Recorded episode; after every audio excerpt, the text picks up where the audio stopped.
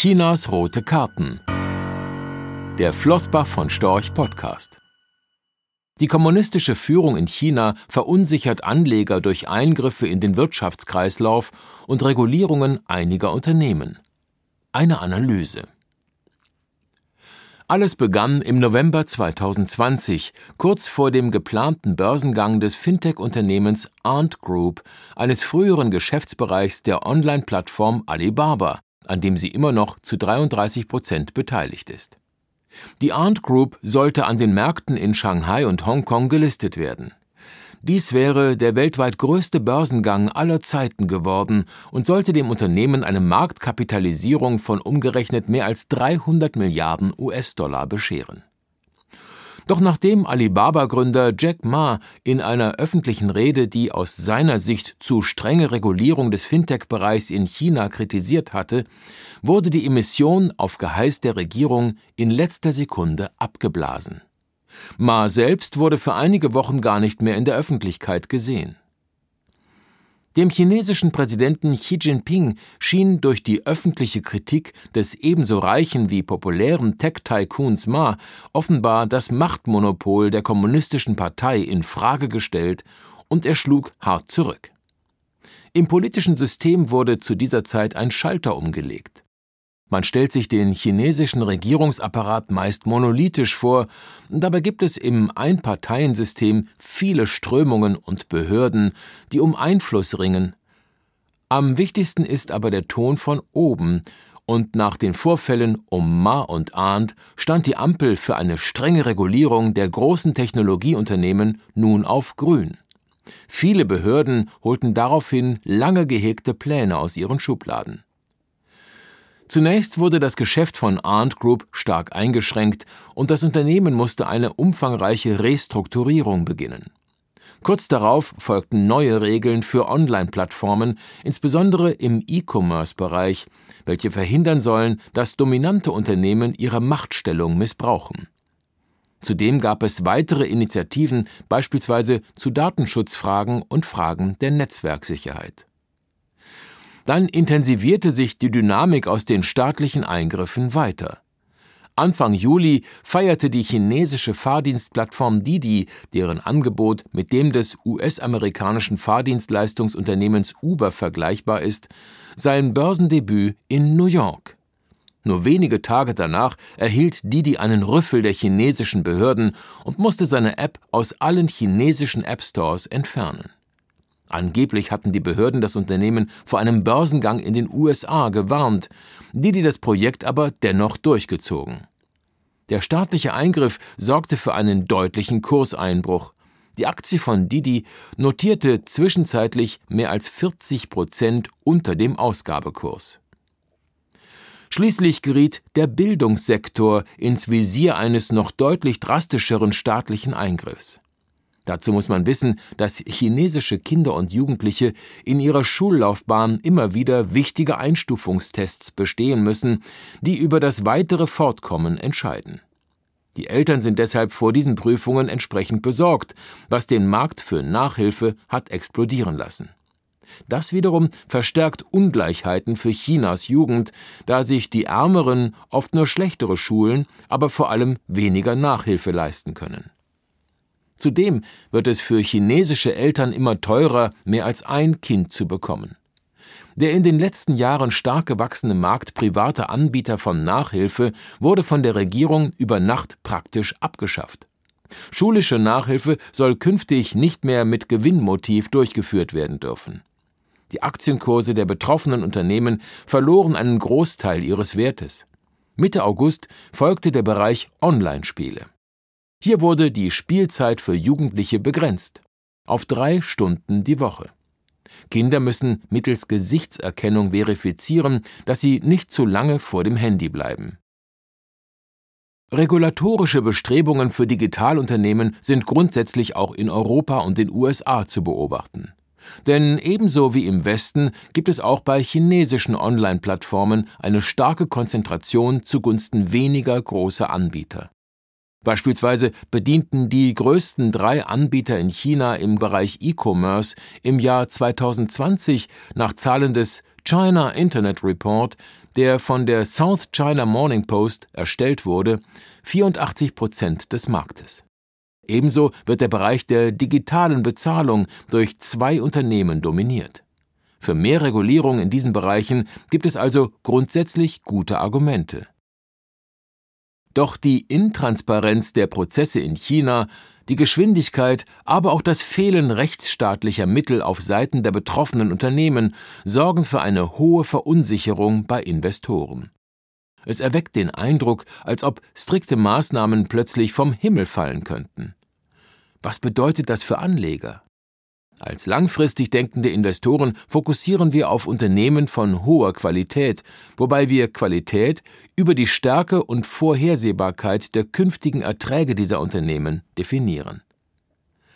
Das überdurchschnittliche Wirtschaftswachstum und die Dynamik im chinesischen Technologiesektor legen einen guten Grundstein für starkes Wachstum. Dieses wirkt sich positiv auf die Stärke der aus unserer Sicht zu erwartenden künftigen Ertragsentwicklung gut aufgestellter Unternehmen aus, was für uns die Attraktivität dieses Marktes ausmacht. Die obigen Beispiele zeigen aber auch, dass die mangelnden rechtlichen Leitplanken für staatliche Eingriffe die Vorhersehbarkeit deutlich beeinträchtigen können. China ist nun mal kein Rechtsstaat westlicher Prägung, in dem Eigentum durch eine Verfassung geschützt ist. Das heißt aber nicht, dass die chinesische Regierung völlig willkürlich agiert. Eine spieltheoretische Betrachtung kann hier aus unserer Sicht hilfreich sein.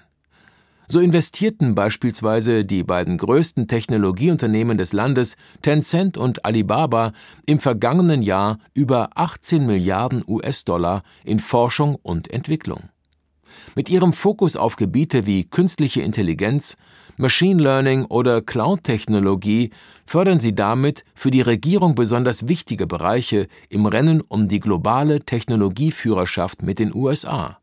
Daher glauben wir, dass es durchaus gute Gründe für die Regierung gibt, die einheimischen Technologieunternehmen nicht so stark zu regulieren, dass deren Innovationskraft nachhaltig untergraben wird. Klar ist allerdings auch, dass große Online-Plattformen sich in China nicht darauf beschränken können, ihre Dominanz in möglichst hohe kurzfristige Gewinne umzumünzen und diese an die Eigentümer auszuschütten. Die Symbiose mit den Interessen der chinesischen Regierung ist nur gegeben, solange diese Unternehmen weiter viel Geld und Zeit in die Entwicklung neuer Technologien und Ideen stecken. Man könnte sagen, sie sind dazu verdammt, innovativ zu bleiben. Die chinesische Regierung wird aber auch wissen, dass man Innovationen nicht erzwingen kann, beispielsweise indem man Unternehmen verstaatlicht oder bürokratische Staatsunternehmen mit hohen Budgets ausstattet. Wenn die Regierung es mit ihren Eingriffen in die Privatwirtschaft allzu sehr übertreibt, würde dies nicht nur das Investitionsklima im Land schwächen. Darüber hinaus könnten auf mittlere und längere Sicht junge Talente ihr Land verlassen oder von einem Studium im Westen nicht mehr zurückkehren. Auch internationale Investoren könnten dann dem Land den Rücken kehren. In der Vergangenheit wahrte die chinesische Regierung meist die Balance zwischen einer staatlichen Kontrolle und privaten Entfaltungsmöglichkeiten im wirtschaftlichen Bereich. Es erscheint uns nun als keinesfalls sicher, dass dies so bleibt. So war nach den leidvollen Erfahrungen der Mao-Jahre stets eine kollektivistische Führung eingesetzt worden. Diese sollte mit wirksamen Kontrollmechanismen verhindern, dass einzelne Personen zu viel Macht bekommen konnten. So war unter anderem die Amtszeit von Präsidenten auf zwei Legislaturperioden beschränkt. In den letzten Jahren hat Xi Jinping jedoch sehr viel Macht für sich gewonnen und unter anderem eine Abschaffung der Amtszeitbeschränkung durchgesetzt. Das birgt Gefahren. Dennoch ist unser Basisszenario immer noch, dass das Paradoxon einer politischen Diktatur auf der einen Seite und unternehmerischer Freiheiten als Triebfeder des Wohlstands auf der anderen Seite in China weiter aufrechterhalten werden kann. Sollte China aber wieder in eine dunkle Zeit abgleiten, in der der Unternehmergeist massiv beschädigt wird, wäre das nicht nur für den chinesischen Aktienmarkt sehr schlecht. Dieses Tail Risk, also das Risiko für ein extremes Ereignis mit einer geringen Wahrscheinlichkeit, hätte außerdem deutliche Auswirkungen auf die Weltwirtschaft. Unter dem Strich kalkulieren wir für Firmen, die in China tätig sind, mit einer höheren Risikoprämie als beispielsweise für solche mit einem Geschäftsschwerpunkt in Deutschland oder den USA. Zudem sollte aus unserer Sicht der Anteil chinesischer Unternehmen in den von uns verantworteten global ausgerichteten Portfolios nicht zu hoch sein, sodass solche unberechenbaren regulatorischen Maßnahmen im Portfolio auch im schlimmsten Fall keinen allzu großen Schaden anrichten können. Darüber hinaus finden wir es für Anleger unabdingbar, das China-Risiko ganzheitlich, also auf Portfolioebene zu betrachten. Eine Eiszeit in der chinesischen Volkswirtschaft würde angesichts der Bedeutung dieser Volkswirtschaft für die Welt viele global tätige Unternehmen treffen. Von Autobauern über Industriegüterhersteller bis hin zu Produzenten von Rohstoffen. Dieses Risiko wird sich im Portfolio nicht komplett vermeiden lassen. Wir versuchen daher, Risiken gezielt dort einzugehen, wo es vom Markt aus unserer Sicht attraktiv vergütet wird. Dabei verfolgen wir die Entwicklungen genau und behalten das Gesamtrisiko auf Portfolioebene im Blick. Rechtlicher Hinweis. Diese Publikation dient unter anderem als Werbemitteilung. Sie richtet sich ausschließlich an deutschsprachige Anleger mit Wohnsitz bzw. Sitz in Deutschland, Österreich, Luxemburg und in der Schweiz. Die in dieser Veröffentlichung enthaltenen Informationen und zum Ausdruck gebrachten Meinungen geben die Einschätzungen von Flossbach von Storch zum Zeitpunkt der Veröffentlichung wieder und können sich jederzeit ohne vorherige Ankündigung ändern. Angaben zu in die Zukunft gerichteten Aussagen spiegeln die Zukunftserwartung von Flossbach von Storch wider, können aber erheblich von den tatsächlichen Entwicklungen und Ergebnissen abweichen für die Richtigkeit und Vollständigkeit kann keine Gewähr übernommen werden. Der Wert jedes Investments kann sinken oder steigen, und Sie erhalten möglicherweise nicht den investierten Geldbetrag zurück. Mit dieser Veröffentlichung wird kein Angebot zum Verkauf, Kauf oder zur Zeichnung von Wertpapieren oder sonstigen Titeln unterbreitet. Die enthaltenen Informationen und Einschätzungen stellen keine Anlageberatung oder sonstige Empfehlung dar. Sie ersetzen unter anderem keine individuelle Anlageberatung. Angaben zu historischen Wertentwicklungen sind kein Indikator für zukünftige Wertentwicklungen. Diese Veröffentlichung unterliegt Urheber-, Marken- und gewerblichen Schutzrechten. Eine Vervielfältigung, Verbreitung, Bereithaltung zum Abruf oder Online-Zugänglichmachung, Übernahme in andere Webseite der Veröffentlichung ganz oder teilweise in veränderter oder unveränderter Form ist nur nach vorheriger schriftlicher Zustimmung von Flossbach von Storch zulässig. Ein umfangreiches Glossar zu Themen und Begriffen finden Sie auf www.flossbachvonstorch.com/glossar/.